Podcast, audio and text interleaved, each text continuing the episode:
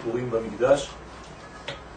אה, שיעור של הרב לוריה שליטה בעניין אה, יום הכיפורים, מה, מה היה קורה שם בקודש הקודשים כשהכהן הגדול היה נכנס לפני ולפנים כדי להתחבר למקום המיוחד, לאחדות המקורית, אה, כן, המפגש הזה בין העולמות שמתבצע באותו, באותו יום.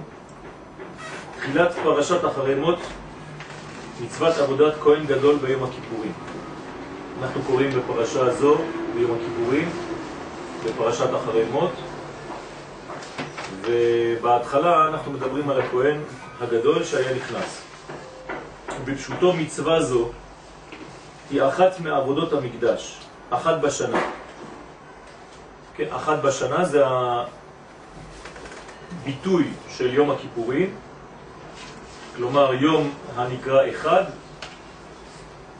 שהוא בכל, ב, ב, בכל יומות השנה. ואחת מעבודות המקדש, אחת בשנה, שבאה לכפר על טומאת מקדש וקודשה וכן על פשעי בני ישראל וכל עוונותם. כלומר, יש מין כפרה כללית גם על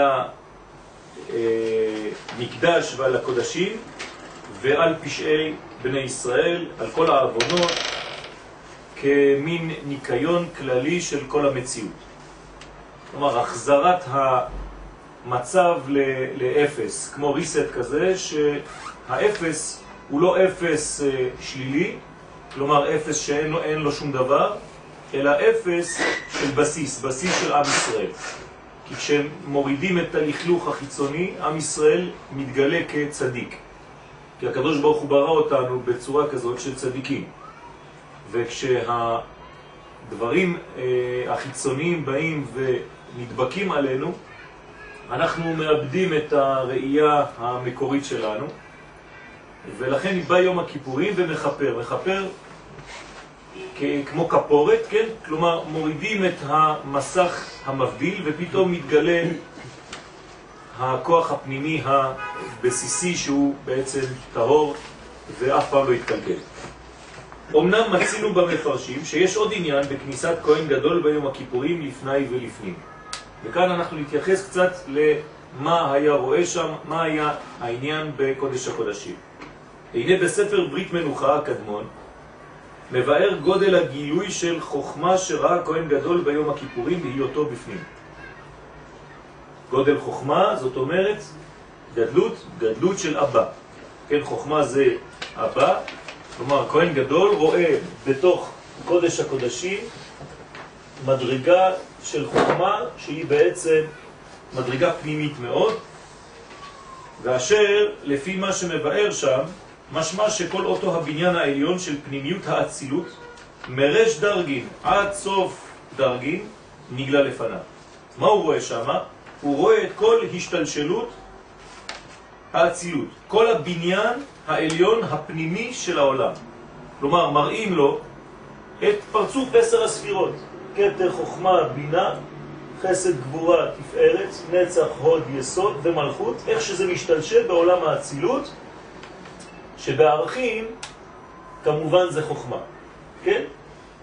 זאת אומרת שאם נתרגם את העניין הזה לדבר יותר קונקרטי כמה שאפשר, נאמר שהכהן הגדול שהוא נכנס לפני ולפנים, הוא רואה את הבסיס, את האב טיפוס של כל העולם שלנו כאן בחוץ.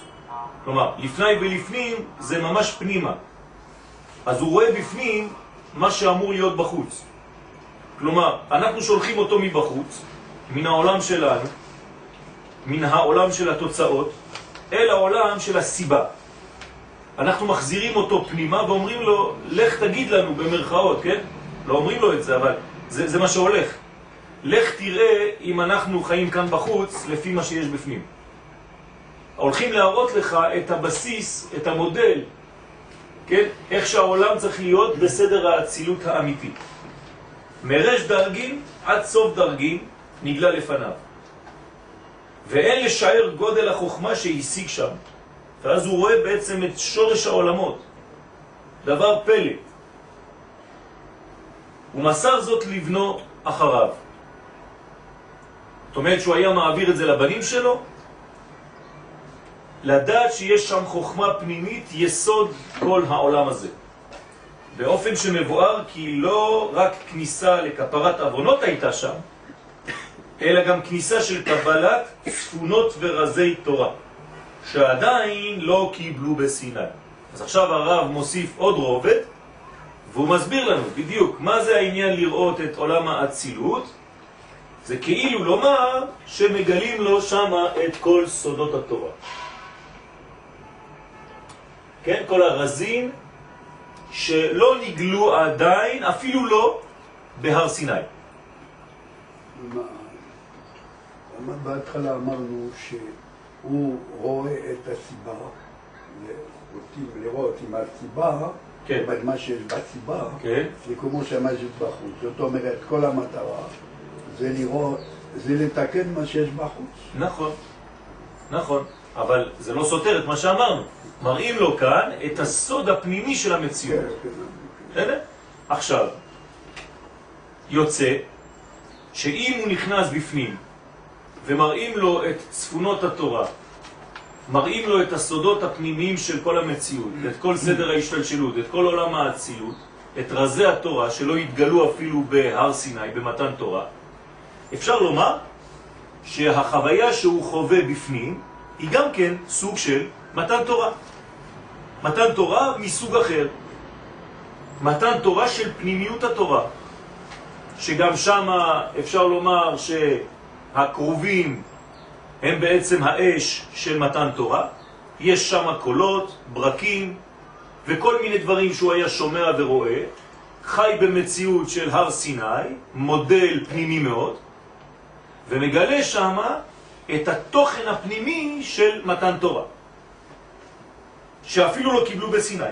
וזה יובן על פי מה שאמר רש"י בשיר השירים. מה אומר רש"י בשיר השירים? על הפסוק ישקני מנשיקות פיהו כי טובים דודיך מיין. מה אומר רש"י? שנאמר דוגמה שישראל מובטחים שיבוא עוד להתגלות עליהם, להתגלות עליהם ולבהר להם צפונות בסודות התורה ועל זה מבקשים ישקני מנשיקות פיהו כי טובים דודיך מיין. רש"י רואה את העניין הזה והוא אומר שבעצם במתן תורה לא התגלה הכל. קדוש ברוך הוא לא נתן את הכל. הוא אמר להם, אני מבטיח לכם שאני עוד חוזר. אנחנו ניפגש שוב פעם, בצורה כלשהי, כדי להמשיך לתת לכם קצת יותר פנימה. כלומר, אפשר לומר שתמיד יש יותר פנימה. אבל אי אפשר לתת לכם לפי הגובה שלכם דהיום את כל התוכן הפנימי של המציאות. אז אני מחכה, בינתיים נתתי לכם חלק, רובד אחד של התורה, מספיק לרמה שלכם היום, אבל תדעו לכם שאנחנו עוד נפגשים, ואני הולך לתת לכם יותר ויותר ויותר. למה? אנחנו מבקשים. ישקני מנשיקות פיהו כי טובים דודיך מיין. מה זה ישקני? הקדוש ברוך הוא הבטחת לנו. אז תקיים. הבטחת לנו שזה לא השלב האחרון שקיבלנו בהר סיני, אנחנו צריכים לקבל רובד יותר פנימי. אז בבקשה ממך תקיים את הבטחתך. וכוונתו, ומה שכתוב בסוטה דף ט"ז, כי יין גמטריה סוד, כי טובים דודיך מיין, כלומר מסוד. אנחנו רוצים את תורת הסוד. למה תורת הסוד יותר כל כך חשובה? בגלל שזה סודות, בגלל שזה משהו, כן, בשושו? אלא שתורת הסוד זה אינטימיות. זה היחס האינטימי הקרוב אל האלוהות. זה לא יחס חיצוני שנותן ומקבל, כן? בלי רגש, בלי שפע אמיתי של חיבור אמיתי, אלא העניין של הסוד, כן, זה חיבור. הרי מה פירוש המילה סוד בעברית? לא? סוד הדברים, עומק הדברים. אמרנו פעם. סוד זה קהל, בסודם אל תבוא, כן, אל תחת כבודי. בסודם זה בקהלם, זאת אומרת זה חיבור, סוד זה חיבור. זאת אומרת שזה בעצם כלל, זה אחדות. זאת אומרת שכשאנחנו מבקשים את תורת הסוד, אנחנו מבקשים חיבור. זאת אומרת, לעלות למדרגה שהיא לא רק בנים או עבדים, אלא כנסת ישראל, בת זוגו של הקדוש ברוך הוא. זה מה שאנחנו מבקשים כשאנחנו מבקשים סוד. אנחנו רוצים לעבור את השלב הזה של בנים ועבדים. בנים ועבדים אין עדיין את הבחינה הסודית, אבל באינטימיות שלו ושלה, בינו לבינה, בין קודשא בריחו לכנסת ישראל, זה נקרא סוד. אז הסוד בעצם הוא התוכן הפנימי של היחס, ואת זה אנחנו מבקשים. כלומר, אנחנו רוצים יחס עם הקדוש ברוך הוא הרבה יותר חזק, הרבה יותר קרוב אלינו, כן? בצורה הכי אינטימית שאפשר. וכהן גדול, שהיה נכנס ביום הכיפורים, היה זוכה למתן תורה. הנה, הנה המילה. מתן תורה. למתן תורה זה, בגילוי שכינה כמו בהר סיני, אותו דבר. אז תגידו הוא לבד. לא, הוא לא לבד. הוא השליח של כל עם ישראל. זאת אומרת שהכהן הגדול שם שנכנס, זה עם ישראל שנכנס. הוא לא לבד, חז ושלום, אם הוא היה נכנס לבד, אולי היה מחזיק מעמד. זה מה שקרה לנדב ואביהו, שבמרכאות נכנסו לבד. הם לא היו שליחים של עם ישראל, אבל הוא שליח של עם ישראל. כלומר, איזה כוח נותן לו אפשרות להיכנס לשם? כוח הכלל. מכוחו של כלל ישראל הוא נכנס לשם, אז הוא יכול להחזיק מעמד. בלי זה הוא לא יכול להחזיק מעמד. וכן מצינו בחז"ל כי יום הכיפורים נקרא יום מתן תורה. נכון? זה, זה המתן הלוחות. לכן באמת, במציאות, זה יום מתן תורה. שכן אמרו במשנה בסוף תענית, ביום חתונתו, זה מתן תורה. כלומר, מתי זה החתונה האמיתית? מתן תורה. מתן תורה, חתונה, חתונה, בת זוג. זה כבר לא בנים ועבדים. זאת אומרת שאנחנו עלינו למדרגה יותר אינטימית, יותר בנויה, יותר של שכינה ביניהם. זה נקרא מתן תורה, זה חתונה. וזה יום הכיפורים. ביום הכיפורים אנחנו מגיעים למדרגה הזאת. וברש"י שם, הכוונה על יום הכיפורים, שבו ניתנו לוחות שניים. והנה שמחה זו, כן, כמו שיש שמחה בחתן וקלה, גם השמחה מופיעה באותו עניין. אז השמחה הזו הייתה בכל שנה ביום הכיפורים, כמו שכתוב שם במשנה ובגמרא. משמע שהיה זה על שניתנו ביום זה לוחות שניים, כלומר הכתובה. הקדוש ברוך הוא החתן נותן לקלתו את הכתובה, הכתובה בספר הזה, את, ה, את המתנה האלוהית, את הקניין בעצם, הוא קונה אותנו בדבר הזה, בתורה. אבל לפי האמור בברית מנוחה, יש לומר שהוא נקרא יום מתן תורה, משום הגילוי של תורה שמתגלה ביום זה, לכהן הגדול, בפנים. והוא אשר המשיך גילוי זה לכלל ישראל. זאת אומרת, יש לנו כאן שני דברים. לא רק שאנחנו מקבלים תורה ואנחנו מתחברים כמו חתן וקלה יום חתונתו, יום שמחת ליבו, כי שמחה, שמחה זה בשלמות, אבל גם יש רובד אחר, שבעצם כשהם כבר חתן וקלה, אז הוא מעביר בה כן, נותן בה את כל הפנימיות, את כל התוכן. זה בעצם ייחוד. והייחוד הזה הוא מה שמובא בספר ברית מנוחה. זאת אומרת ששם הכהן הגדול מגלה את הסוד, את החיבור האמיתי, את האחדות בינינו לבין קודשא בריחו. ואחרי זה הוא מגלה את זה, הוא ממשיך את הגילוי הזה כשהוא יוצא החוצה, כן? נו, נו, מה ראית? כן, כולם מבקשים, כולם מחכים. איך, איך היה? איך היה החיבור? אנחנו מרגישים את זה, הרגשנו שהיה משהו. תסביר לנו. מה שנכלל זה בתיבות יום חתונתו, מבואר לפי כוונות האריזה, כי ביום הכיפורים נשלמת הנסירה של זהב ומלכות, כן? ואז באים פנים בפנים. בפעם הראשונה שהם פנים בפנים, מהנסירה של ראש השנה שהתחילה בלאה ולאט לאט כל יום ננסר חלק בעשרת ימי תשובה, ביום הכיפורים הם עוברים מאחור לפנים. אחור לפנים זה מצב חדש. אה, אה, ההבדל בין אחור לפנים הוא עצום, הוא ההבדל בין אה, חוסר בחירה, בין הכרחיות לבחירה. כשאתה באחור אתה לא בוחר, כשאתה בפנים יש לך בחירה של השני. זאת הפעם. זאת אומרת שבפנים אנחנו חוזרים למדרגה של בחירה חופשית. ולכן זה כמו מתן תורה, פנים בפנים, דיבר השם עמכם. לא כמו שהיו עד עתה אחור באחור. כן?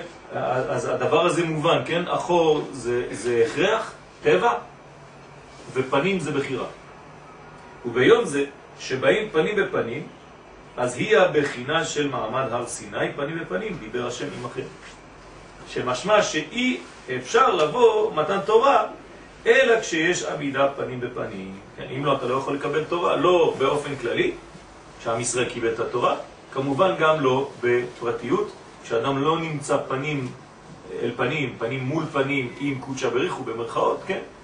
הוא לא יכול לקבל את התורה, אפילו לא ברובד הפרטי שלו, זה לא יכול לזרום בו בסופו של דבר, כי הוא במצב של חז ושלום עמידה הפוכה למצב הבריא של קבלת התורה. לכן החיוב הוא לעמוד פנים בפנים. מה זאת אומרת פנים בפנים? עוד פעם, בבחירה אמיתית. אני רוצה. לכן המקום שאנחנו לומדים בו תורה נקרא דורש. אני דורש, בית מדרש. אני לא יכול לבוא ללמוד תורה במקום שיושבים ולומדים. כלומר, אם אני לא דורש, אם אני לא רוצה וזה לא חשק ורצון שלי, אין דרישה ממני, אי אפשר לקבל תורה. רק כשדורשים תורה, מקבלים תורה. כי כשאתה דורש, אתה פנים בפנים, כי אתה בוחר. לכן המקום של הלימוד נקרא בית מדרש, זה המקום האידיאלי, המקום שדורשים בו. כן, לא שדורשים בו דרשות, שדורשים, אני דורש, ממך הקדוש ברוך הוא תתגלה, תן לי. במתן תורה זה היה המצב? אז במתן תורה, יפה, יש מצב אחד שהוא בכוח, הכרח, נכון? שהם קיבלו, כפה עליהם את ההר כגיגית, אז אנחנו מדברים על מתן תורה של הבחירה, של השלב ב', של המדרגה, שהיא בעצם אה, מה שבאמת רצו לקבל. וזה לא הכל, כן, קיימו וקיבלו, נכון. אתה כבר נכנסת לעניין ש, שרצינו לחבר, אבל אה, כבר יאיר בעצם עלה על העניין, שבעצם אנחנו מדברים על פורים ויום הכיפורים, שזה אותו דבר, אומר הזוהר הקדוש, כיפורים כפורים. זאת אומרת, מקום, זמן, שבו יש כבר בחירה חופשית ולא הכרח כפה עליהם את ההר כגיגית. לא, אלא רצון, רצון, פנים בפנים. אלא כשיש עמידה פנים בפנים, ויום חתונתו הוא היום של מתן תורה, ויש בזה עוד הסבר, שהרי כל התורה שמותיו של הקדוש ברוך הוא, והמצוות הם אלוהות ממש. איך אנחנו יודעים שהמצוות הם אלוהות? הרי אמרנו מצווה בהטבש זה אותיות י' כו' נכון? המם והצדי הופכות להיות י' וה' של מצווה, והשאר יש כבר ו' כ', כלומר מם, צדי זה י' כ', וו' כ' של מצווה בהטבש. אז לכן כל התורה כולה שמותיו של הקדוש ברוך הוא, והמצוות הם אלוהות ממש, כידוע שיש בתיבות מצווה שם י' כ' בגילוי ו' כ', והעלם י' כ'. כן? י' כ' בהעלם, כי זה בהטבש, צריך להפוך כדי למצוא את הי' כ' שמסתתר פה. ואז אתה מגלה את הו' כשהם כבר גלויים, ויש לך י' כו' כ'. וגילוי שכינה הוא גילוי תורה, שהרי אורייתא קודשא בריחו בישראל חד. חד הוא, כן? כך כתוב בזוהר הקדוש. ממילא כשיש עמידה פנים בפנים, הוא בחינה של גילוי צפונות וסודות התורה. כלומר, אתה מגלה את האחד הזה, את קודשא בריחו אורייתא בישראל חד. איך אתה מגלה את זה? אתה חייב לעמוד פנים בפנים. המדרגה הזאת של עמידת פנים בפנים היא זו שמקנה לך את האפשרות לקבל את הצפונות, את סודות התורה כראוי. שהרי קודשא בריחו ותורה חד הוא, ותרי"ג מצוות הם קומה שלמה כנגד קומת אדם על כיסא. כלומר, תרי"ג, כל הבניין שלו, גם הוא, האיברים שלו, 365, 248, ביחד כל האיברים, כל הגידים של האדם, מצוות תעשה, מצוות לא תעשה, המציאות קומה שלמה של אדם. וכן מתאים בשם בעל ספר חסד לאברהם, זכותו יגן עלינו אמן, בביור האמונה, כי זאת התורה לא תהא מוחלפת ולא תהא תורה אחרת מאת הבורא יתברך שמו. שעיקר האמונה משום שהיה גילוי שכינה כביכול, שלא שייך בזה תורה אחרת והדברים עמוקים. זאת אומרת, אי אפשר שהתורה תשתנה, כי, כי אם התורה משתנית, כביכול, זה אומר שחז ושלום מישהו אחר נותן אותה. את, אתם מבינים, הרי אמרנו קודשא בריחו וישראל חד, זה דבר מדרגה אחת. אז לא ייתכן שהתורה תשתנה. אז מה כן משתנה? הגילוי, גילוי יותר פנימי של אותה נתינה, של אותה תורה כמובן. התורה כשלעצמה לא משתנה, אבל מתגלים בה רבדים יותר ויותר עמוקים ביחס בינינו, כן, לבין קודשא בריחו.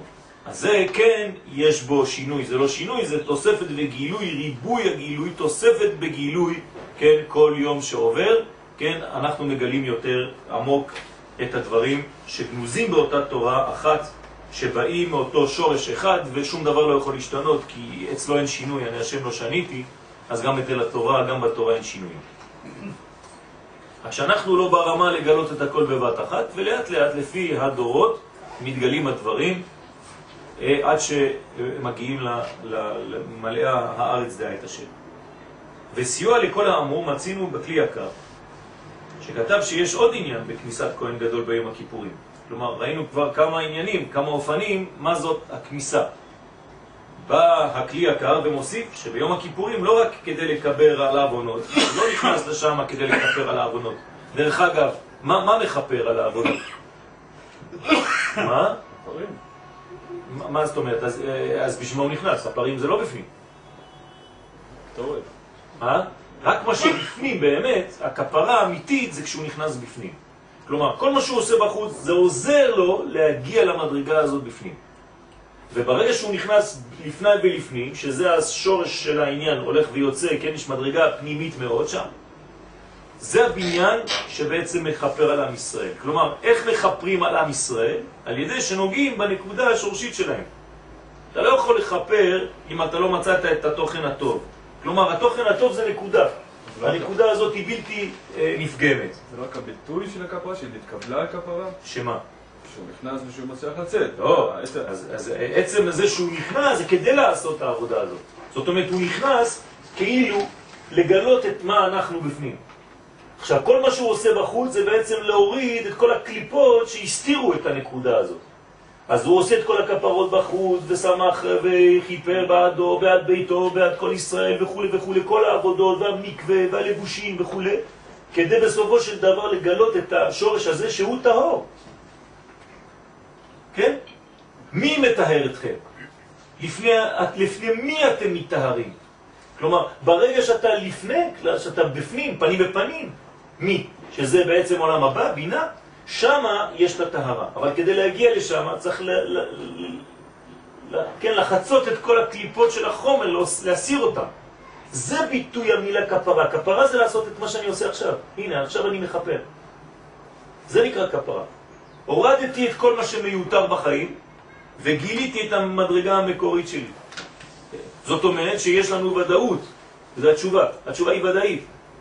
כלומר, בסופו של דבר, למה אנחנו מתכפרים? יכול להיות שיש כפרה לעם ישראל. כי, כי בתוכן הם טובים. אין כפרה למי שהוא לא טוב בפנים, זה לא יכול להיות. לא בדיוק, זה מה שאני אומר. לכן זה נקרא כפרה. כפרה זה לא איזה תוספת על משהו, זה הסרה של כל מה שזר. מה שהפריע.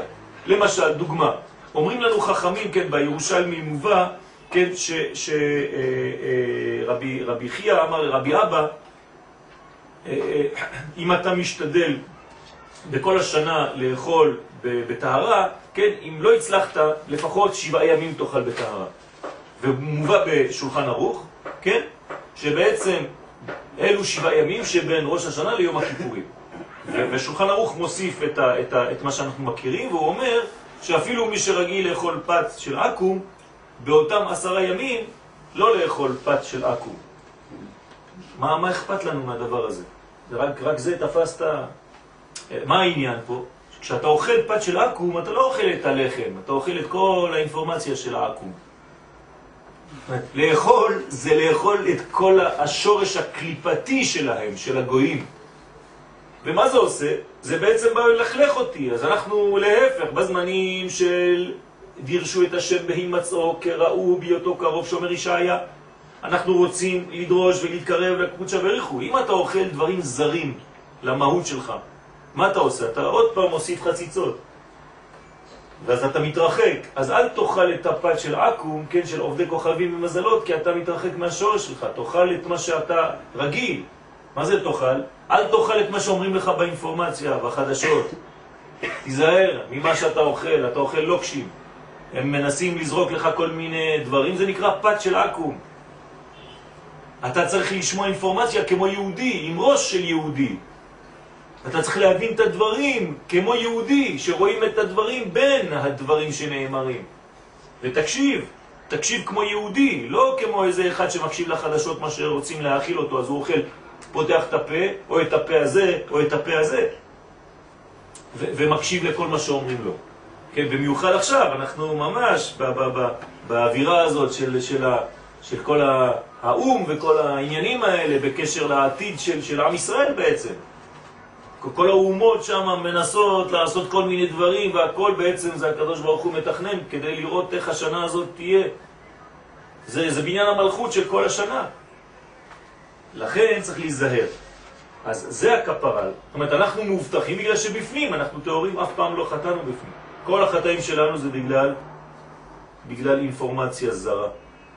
בגלל שהשהות שלנו אצל הגויים לכלכה אותנו, קלקלה אותנו, אבל מבפנים אנחנו טהורים. מה ההבדל בין יעקב איש חלק. מה ההבדל בין הכפרה והטהרה במובן הזה? שאמרת שזה לא הוריד את הקליפה? כן, אז הטהרה זה כל האקט, כל מה שאנחנו עושים כדי לעשות את זה, כן? וכיפר אנחנו מגלים את המדרגה. כלומר, אה, יש אולי יותר ניואנסים בעניין, לא, לא ממש התעמקתי בדבר, אבל הטהרה היא בבינה. כן, הטהרה היא בבינה. כדי לגלות את התוכן הפנימי שהוא בעצם שורש החוכמה. אז, אז טהרה וכפרה, כן, זה כל הפעולות שמביאות את האדם למדרגה. וזרקתי עליכם מים טהורים וטהרתם. מדרגה שבאה בגלל שהתוכן שלנו טוב. אז באמת חשוב אולי לראות את ה... ניואנסים בין כפרה לטהרה, לכל המדרגות שאנחנו מדברים, כן, עוון, חטא, פשע, יש הרבה מדרגות, זה, זה חשוב לדעת את המדרגות האלה. וגם קדושה. כן, קדושה זה כבר בחוכמה יותר, נכון. עכשיו, אז הכהן הגדול ביום הכיפורים, לא רק כדי לכפר על עוונות הוא נכנס, אלא לחזק את האמונה בכלל ישראל. אתם מבינים? מה זאת אומרת? זאת אומרת שכשאתה מסיר את הזר, כשאתה מסיר את הקליפה, פתאום מתחזקת האמונה. אנחנו תרגמנו אמונה, ודאות. כלומר, מתחזקת הוודאות, שכשאין לך כבר ספק, אין לך דברים שחוצצים, אז אתה בוודאות ביחס שלך עם הקדוש ברוך הוא. ועל ידי ראיית השכינה, אז אתה רואה את השכינה. אחת בשנה, כמו שהיה במעמד הר סיני, וכמו שאז נראה הקדוש ברוך הוא אל כל ישראל. כן? לטעת בליבם אמונה. כל העם רואים את הקולות, גם הארון, גם הכהן הגדול, כשהוא נכנס לפני ונפנים, הוא חווה את החוויה הזאת של רואה את השכינה. כי אנוכי השם אלוהיך. כן, אתה מתגלה שכינה לכהן הגדול, שהוא שילוחם, כן, כדי לחזק את האמונה. אומרת שהכהן הגדול יוצא ואומר להם, אל תדאגו, זה ודאי.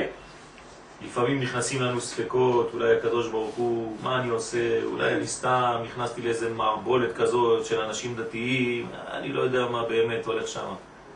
אז פעם בשנה, כן, כשבית המקדש קיים, ואנחנו צריכים לעשות את זה בחוויה האישית שלנו והכללית שלנו גם היום, למרות שאין בית מקדש בפועל, להיכנס קצת לקודש הקודשים ולהשיג מחדש, כן, להציף בנו מחדש את הוודאות הזאת.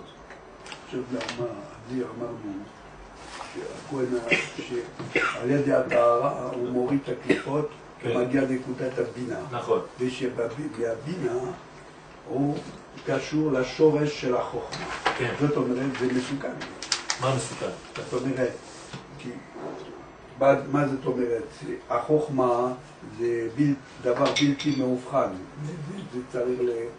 לקבל את זה אוקיי. בזה רצו ושוב. כן, אז מה הסכנה? מה הסכנה? הסכנה של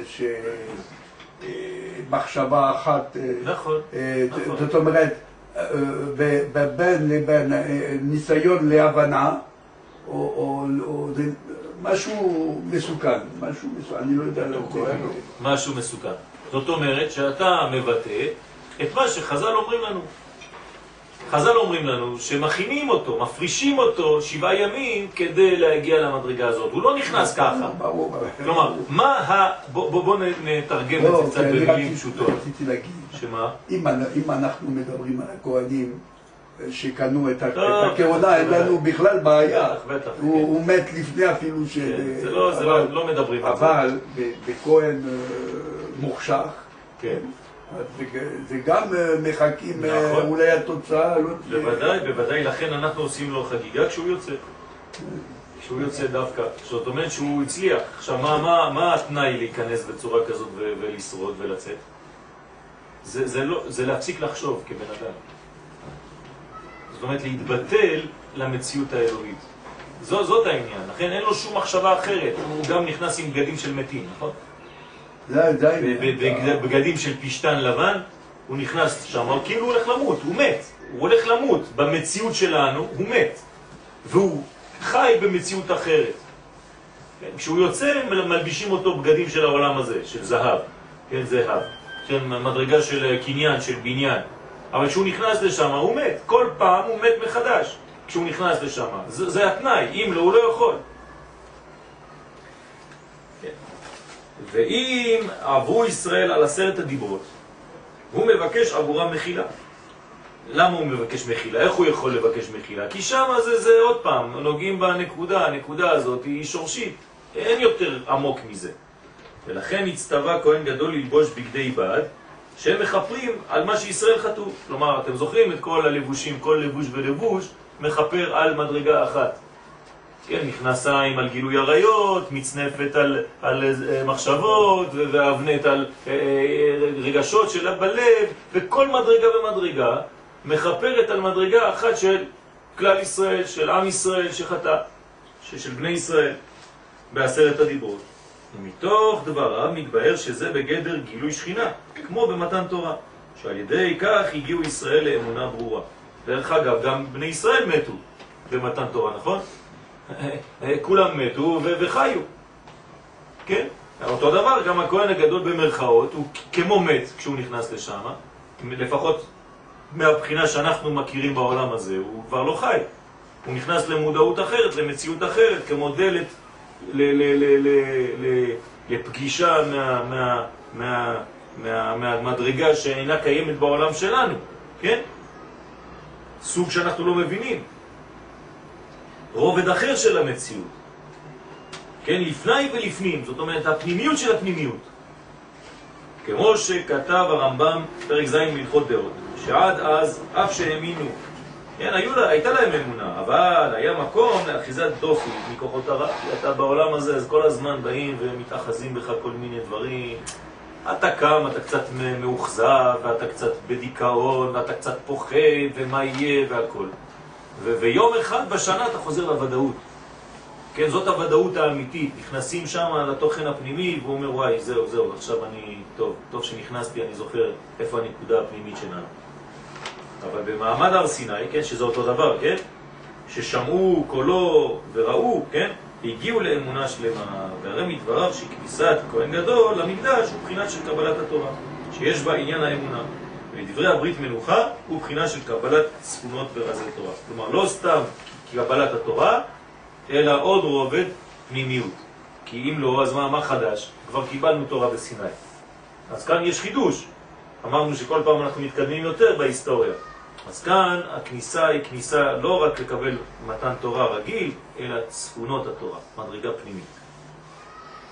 ויש להתאים עניין מתן תורה על ידי כהן גדול, לפי מה שמתבהר בדברי הרמב"ם בהלכות כלי המקדש.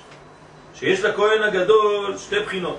האחת, קדושת כהונה גדולה, יותר משל אחיו הכהנים הדיוטים.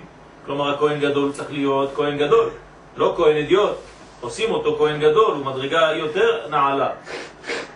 זה, זה, זה השיא של קדושת האדם.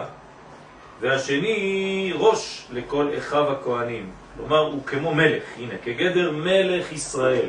אז יש לו בחינה של מלכות גם כן. לא רק שהוא כהן גדול, הוא גם מלך. כן? מה, מה ההבדל בין מלך לכהן? אחד זה מלכות, והכהן זה קדושה. כן? כמו שאמרנו על ירושלים, מקדש, מלך, עיר מלוכה. מקדש מצד אחד ומלכות מצד אחד. כלומר, אנחנו לא רוצים רק, במרכאות, אדם דתי, אנחנו רוצים גם אדם שהוא מלכותי. כלומר, מלך, מלך, וגם אדם עם רוח. אז יש לו את שתי הבחינות כאן, הוא גם מלך ישראל וגם גדול מאחיו בבחינת הקודש. כן יש בחינת מינוי ראש של כלל הכהנים, ויש לומר שמכוח שני הדינים אלו הוא נכנס בהם הכיפורים בפנים. זאת אומרת, מה הוא צריך להיות כדי להיכנס פנימה? גם מלך וגם קודש. זאת אומרת, אדם שהוא שלם, זה השלמות, כן? זה, זה מלך המשיח. צריך שיהיה בו מלך ושיהיה לו קודש, גם משוח. והאחד לכפר כפרה שמקומה דווקא בפנים, הנה, זו התשובה, הכפרה היא דווקא בפנים, ואינה בכל השנה, שזה הוא עושה מבחינת קדושת כהונה המיוחדת שלו, זאת אומרת מבחינת הקודש שיש בו, ועוד קבלת התורה ואמונה שזה עושה מבחינת ראש לכל אחד הכהנים. זאת אומרת, קבלת התורה יותר למלכות, זה בניין מלכותי, כי התורה היא ניתנת לכלל ישראל שהיא המלכות. מה אתה אומר? זה מה שהוא מעביר הלאה. נכון, זה, זה העברה, נכון, כמו מלך על... על, על... כפרה, הוא לוקח את הכפרה על עצמו, שאם הוא לא בסדר, מה שאצלו אז הוא גם זה שלי. כן, נכון. נכון. זה מעביר הלאה. נכון, שדרך ההשפעה באה קודם לראש, כן? זאת אומרת, מעבירים דרכו, הוא הופך להיות צינור, כי מלך זה מלך על עם, על, על, על אנשים, לכן מעבירים דרכו את הצינור, ואחרי זה לכל הגוף. כלומר, הגוף זה כלל ישראל, הכהנים והלווים וכלל ישראל. והכהנים הם המברכים את ישראל, ממשיכים להם ההשפעה. כלומר, זה בא מהכהן הגדול, בקודש הקודשים, עובר לכהנים, הכהנים מברכים את עם ישראל, והשפע שקיבלנו מבפנים, כן, יוצא החוצה ומתגלה עד האנשים הפשוטים. הכהן הגדול הוא ראש קבלת השפע. כן, הנקודת, נקודת המפגש בין הבורא לבין הנבראים, זה, בנפש, זה הכהן הגדול. והוא העומד בראש הקומה, לכן הוא אשר מקבל תורה ואמונה בשורש. כן, תורה ואמונה, תשימו לב, שני דברים פה, תורה ואמונה. כן? לא להתבלבל. יש מדרגות, ומדרגות מאוד מאוד אה, אה, אה, מדודות, כן? יש לכל מילה, יש את הבניין שלה. גם תורה וגם אמונה. וממנו מתפשט לכל אחיו הכהנים, ואחר זה לכלל ישראל. הוא מאוד מתבהר בזה סדר הבידויים שלו. קודם עבור עצמו, כן? מבחינת ראש לכל אחיו הכהנים, ואחרי זה עבור הכהנים שהם מקבלים ממנו, ואחרי זה עובר, כן, עבור כלל ישראל, בשעיר המשתלח. מה, מה עושים עם השעיר הזה בעצם? אנחנו אומרים, כן, הקדוש ברוך הוא, הנה, אנחנו עושים לך עכשיו פועל דמיוני, כשבעצם העוונות הם לא שלנו, הם שייכים למי? לעשו. זה השעיר, נכון? אז אנחנו אומרים לו, זה, כל אחד ייקח את מה ששייך לו. אנחנו לא, העוונות שלנו זה מה שהדביקו בנו הגויים כשהיינו בגלות. זה לא שלנו, אז אנחנו מחזירים להם, בבקשה, תיקחו את שלכם, זה השעיר, לך לעזאזל, כן? זה, זה בדיוק העניין. ואנחנו נשארים עם התוכן האלוהי שנבראנו בו. כן. רואים את זה כשעדיין היינו בארצנו לא בגלות. אז כן, כמו שהיה אומר המניטו, יצאנו מן הגלות, אבל הגלות עדיין לא יצאה מאיתנו. כן, זה כשאנחנו חוזרים, אבל כשהיינו עדיין בבית הבית, הבית הראשון. בסדר, אבל, אבל היינו בחוץ לפני שהגענו. היינו במצרים, כן, נבראנו, יצאנו, נולדנו במצרים.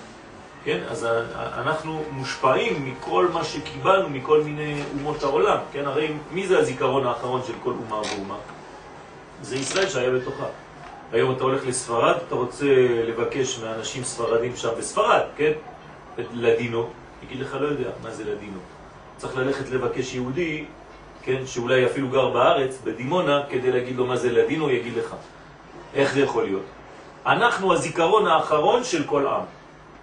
כלומר, כשלא יהיו צרפתים כבר ביקום, אתה תבוא ותבקש מאריק, כן, תזכיר לי מה זה היה צרפתי. הוא הזיכרון האחרון של הצרפתים, לא, לא. שכבר יהפכו להיות אה, משהו אחר, כן? או בשוויץ, לא חשוב, כן. זאת אומרת שאנחנו בעצם שומרים את הזהות המקורית של מדרגות מדרגות, כמובן מביאים את זה עם התוכן הטוב, מביאים כל מיני דברים טובים לבניין שלנו.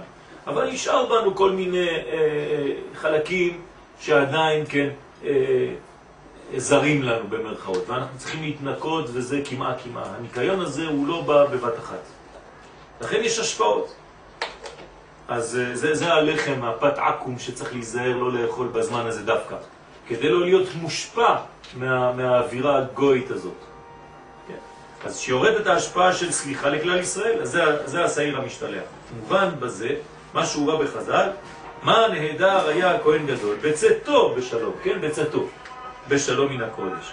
שמשמע שהעיר עליו אור פנים, או אור פנימי, כמו שמצינו במשה רבנו עליו השלום שקרן עור פניו ברידתו מהר סיני בקבלת לוחות שניים. אותו דבר. אז מה שקרה למשה רבנו קורה עכשיו לכהן הגדול, כי משה רבנו הוא גם כן קודש וגם כן מלך, אותו דבר, זה אותו בניין. אז הכהן הגדול כאן הוא, הוא השחקן הראשי, כמו משה רבנו בהר סיני. אז אפשר לומר, משה קיבל תורה מסיני, אפשר לומר פה, כן, כהן גדול קיבל תורה מסיני. פנימיות, פנימיות התורה. ובזה מבואר היטב ההקדמה של אחרי מות שני בני אהרון בקרבתם לפני השם וימותו. שלכאורה מה עניינו לגבי מצוות עבודת יום הכיפורים? למה אנחנו קוראים את הקריאה הזאת ביום הכיפורים? מה, מה זה קשור?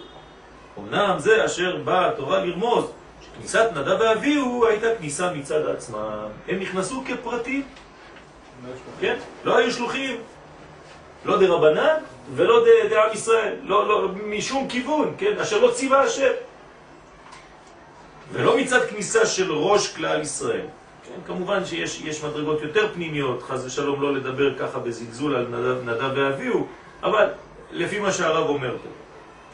אז ראש כלל ישראל שמקבל עבורם תורה ואמונה, אז לא נכנסו מצד זה. הם לא היו ראש בני ישראל ששלחו אותם. לכן נענשו כי לא יבוא בפנים אלא בזאת. מה זה בזאת? ברגע שאתה דבוק למדרגה שנקראת זאת. זאת, כן, זה, זה כנסת ישראל בת זוגו. כן. שמורה על כנסת ישראל הנקראת זאת. כשהוא בא, כמו משה רבנו, שעלה על הר סיני, מקום השכינה, כדי לקבל תורה עבור ישראל. אבל בלי זה, אין מקום להיכנס לשם, שהוא מקום אש שלהבת, כן? להבת שלהבת, כמו שהיה בסיני, אתה נשרף. זה, זה האש שרפה אותה. וזה מה שאמר, ואל יבוא בכל עת אל הקודש, מבחינת עצמו, כלומר בכל עת זה כשבא לך, כשאתה חושב, יש לך איזה מין, אה, אה, איך קוראים לזה? כמיהה. כמיהה ונטייה ככה להיכנס פנימה, כן, אני לא. כן? יש לך איזה מין אה, הרגשה, רגשות עילאיים ונעלים והכל טוב ויפה, זה לא ככה עובד. לא קראו לך, לא הזמינו אותך. גם משה רבנו, כשהכל מוכן, הוא מחכה, הוא ממתין שיקראו לו. אז מבחינת עצמו, לא מבחינת עצמו, אלא מבחינת זאת כנסת ישראל. אז זו המדרגה חשובה מאוד, כן, של הכלל שאנחנו תמיד מדברים עליה בסייעתא דשמיא. שליחות של כלל ישראל לגילוי שכינה של אמונה ותורה. לאור זה נבין שייכות פרשה זו בהתחלת פרשת קדושים. והנה גם שם, משמע שאמירת הפרשה הייתה מבחינת מתן תורה בעשרת הדיברות. שהרי פרשה זו בהקהל נאמרה. כן, פרשת קדושים נאמרה בהקהל. למה? כי זה העניין של כל הבניין הכללי, שרוב גופי תורה תלויים בה, כמו במתן תורה, שכולם שמעו יחד מפי הגבורה. לפי מה שמבואר במדרש רבה, כן? הרי כן. הרי שכל עשרת הדיברות נכללים בפרשה זו, כמו שביאר שם כל דיבר ודיבר, היכן הוא נכלל, כן? או דיברה, היכן היא נכללת. משמע שהייתה זו בחינה של מתן תורה. אותו דבר, אנחנו חוזרים על מתן תורה, אז אתם רואים שיש מתן תורה בכמה קומות, כן? לא פעם אחת, ואנחנו מובטחים, כמו שאומר לנו רש"י, על שיר השירים משקני מנשקות פיו, שאנחנו מקבלים כל פעם רובד אחר של מתן תורה, זה מין יעלום עם כל מיני אספקטים. אלא שעל כל פנים יש חילוק ביניהם. בפרשת אחרי נאמה פרשת קבלת תורה של כהן גדול, ראש כלל ישראל. ואילו בפרשת קדושים, כן, קדושים, נאמר החלק השני, איך מנהיג ישראל, כן? אז תשימו לב איך התורה עשתה הפוך, כן? בקדושים היא עשתה אותו מלך, ובאחרי היא עשתה אותו כהן קודש. ממשיך מתן תורה לכלל ישראל, שהרי משה רבנו עומד ומדבר לפני כלל ישראל באותה בחינה של מתן תורה מפי הקדוש ברוך הוא. ועל כל דבר הוא מסיים אני השם. מה זה אני השם? למה הסיום של כל עניין זה אני השם בדיברות? הקודש צריך לבוא דווקא מתוך עם ישראל. מתוך עם ישראל. נכון. המלך זה מתוך עצמו, בדיוק. הוא עצמו המלך. לכן זה, זה משולב ככה בחרמות וקדושים, נכון. אז, אה, מה, זה הסיום של אני השם? לומר שזה באותה בחינה כמו ששמענו מפי הקדוש ברוך הוא. אני השם, אני, אני אומר את זה, זה לא איזה מין המצאה של מישהו שבא והיה לו איזה אה, תנופה, כן, להיכנס לקודש פנימה בחוצפה, בהתפרצות. ויראה לומר כי שני עניינים אלו תלויים זה בזה. פרשת קדושים יהיו תלויה בגילוי אורות התורה של צפונות וסודות. כן, קדושים, קודש, קודש זה חוכמה, חוכמה זה סוד, זה הבניין של צפונות וסודות התורה, זה פרשת קדושים, כן, זה תלוי בגילוי האורות, שנתגלה לכהן גדול ביום הכיפורים. שהרי עיקר המצווה של קדושים תהיו, היא קדש עצמך במותר לך. מה זאת אומרת במותר לך? שאפילו דברים שמותרים לך, אתה לא עושה אותם כמו חיה, כמו בהמה, אלא אתה ממש, זה יותר קשה, יותר קשה. יש דברים שאין עליהם ציווי מפורש בתורה. ומהיכן שורש עניין זה של קדש עצמך במותר? ואם אסור, למה לא נתגלה זה בתורה להדיא? תגיד, אל, אל, ת- אל תתנהג ככה, תגיד לי, למה אתה משאיר אותי ככה בחלל? זה מותר. נו, אז אם זה מותר, אני יכול לעשות את זה איך שבא לי. לא. קדש עצמך במותר לה. אפילו שזה מותר, תעשה את זה בצורה שהיא צורה שמתאימה לשורש ישראל סבא. כן? וכבר העיר בזה הרמב"ן, רש קדושים, יאוין שם. אכן הביאור בזה, כי קשה מאוד מלחמת האדם עם יצרו בענייני קדש עצמך במותר. יותר קשה מאשר בדברים אסורים. כי דבר שאסור, אסור, אתה יודע. אבל פה אתה בתחום האפור, אתה לא יודע, פה זה מותר, אז איך, איך זה מותר ואני צריך בכל זאת ל... אף פעם אני לא, אני לא מפסיק בשום מקום. כיוון שבדבר האסור יש ציווי של התורה, זה אסור, ידוע. ויש על זה עונשים חמורים, כרת, מיתות בית דין, אז האדם מפחד, הוא יודע שזה אסור, הוא יודע שזה לא יתקרב לדבר, באופן שיש יראת העונש, שמיירא את האדם. אבל קדש עצמך במותר לך, שבאמת לא נאמר בתורה שום איסור על זה. והם עניינים שנפשו של האדם מחמדתם, זאת אומרת, זה דברים שאנחנו נמשכים אליהם, זה מותר לי, אבל אני צריך להיזהר. ואני, ואני נמשך לזה. איך יתגבר על זה? הרי זה כאש בנ- בנעורת, ואינה מהבהבת. זאת אומרת שיש פה בעייתיות. אני נמשך לדבר, והדבר הזה אני צריך מאוד מאוד זהירות, דווקא משנה זהירות בדבר. כי זה לא באופן ספציפי מפורש בתורה. ובהכרח, כמו שביארנו בספר בית גנזי, כן, עמלות בתורה, שדברים אלו באים מבחינת הרצון העליון הנקרא אריך אנפין. כן, הרצון, כשאנחנו מתרגמים את הפרצופים של אריך, פרצוף אריך, אה, איך הוא מתורגם בחסידות? רצון, נכון? הרצון העליון. זה, האריך אנפין. כן. יש רצון, יש תענוג. כן, נכון. בתוך. בתוך הרצון בתוך יש הרצון. שלוש מדרגות, נכון. שהוא לעילה מבחינת אותיות התורה. עכשיו, הרצון הזה הוא לפני האותיות, לפני התלבשות. זה נקודה שהיא עדיין לא מלובשת בעניינים, אפילו לא באותיות. וכל כך גדל עניינם, עד שאין אותיות שיכולים להתלבש בהם.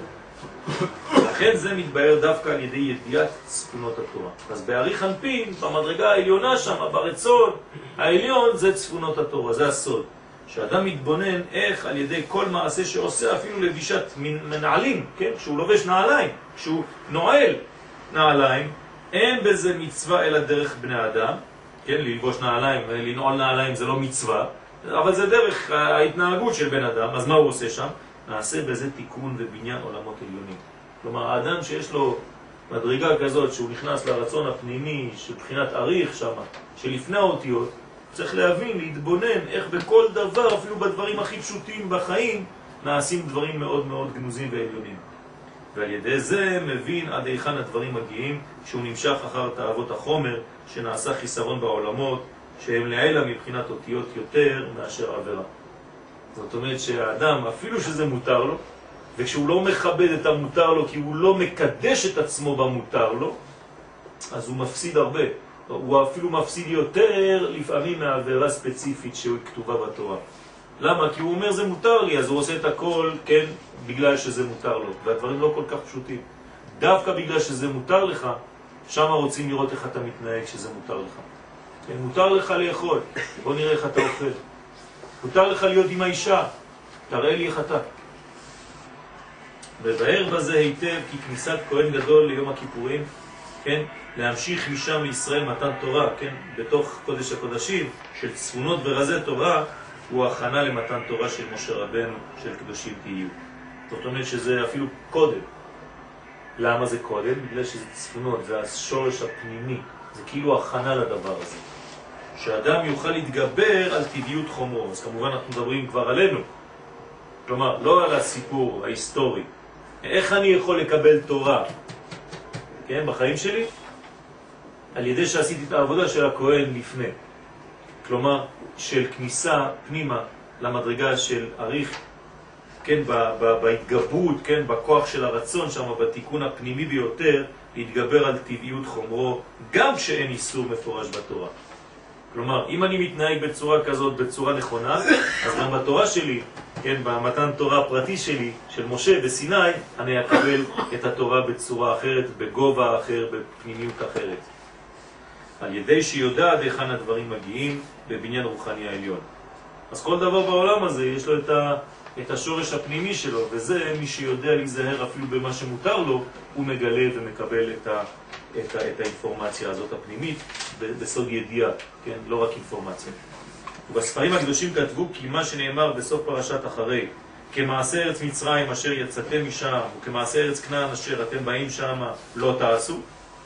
נרמז העניין של קדש עצמך במותר. כלומר, אל תעשה כמו שלמדת מהמצרים שהיו עושים מסביב, אל תעשה כמו הכנענים שהיו בכנען, בארץ כנען, לפני שאתה נכנס, כן, ואחרי שתיכנס. עוד פעם, אנחנו חוזרים לאינפורמציה, להשפעה הזרה עלינו, אם בגלות, אם אפילו בארצנו. שלא לעשותם כמו מצרי וכנעני. כלומר, אתה תעשה את הדברים, אבל אל תתנהג כמצרי כשאתה עושה את זה, ולא ככנעני כשאתה עושה את הדבר הזה. למרות שהדבר מותר. הראש שלך לא צריך להיות ראש מצרי ולא ראש כנעני. ההתנהגות שלך צריכה להיות התנהגות של איש ישראל, של בן ישראל. ואם כן מבואר למה ביום הכיפורים כהן גדול קורא פרשה זו אחר העבודה, וכן נוהגים במנחת יום הכיפורים לקרותה, כן, אחרי מות. כבר נאמרו בראשונים כמה טעמים. לפי המבואר, הרי כהן גדול, אחר שקיבל סודות וצפונות התורה, כן, ברגע שהוא נכנס ומקבל את השורשים העליונים הפנימיים האלה של המציאות, קורא לכלל ישראל בפרשת התקדשות בהיתר לא לעשות כמעשה ארץ מצרים. הוא אומר להם, מה שראיתי בפנים, אני, אני רוצה להגיד לכם עכשיו שזה הולך ביחד עם קדש עצמך במותר לך. תיזהרו, תיזהרו מכל העריות, תיזהרו מכל הדברים, אפילו כשהתורה לא אומרת שזה אסור. כן, אחר שהבין עד היכן הדברים מגיעים, כי עכשיו אני, אני חוויתי מתן תורה מחודש, אז אני עכשיו מעביר לכם את האינפורמציה. לכן הוא בעצמו, הכהן היה קורא את הפרשה ושומעים אותו כלל ישראל.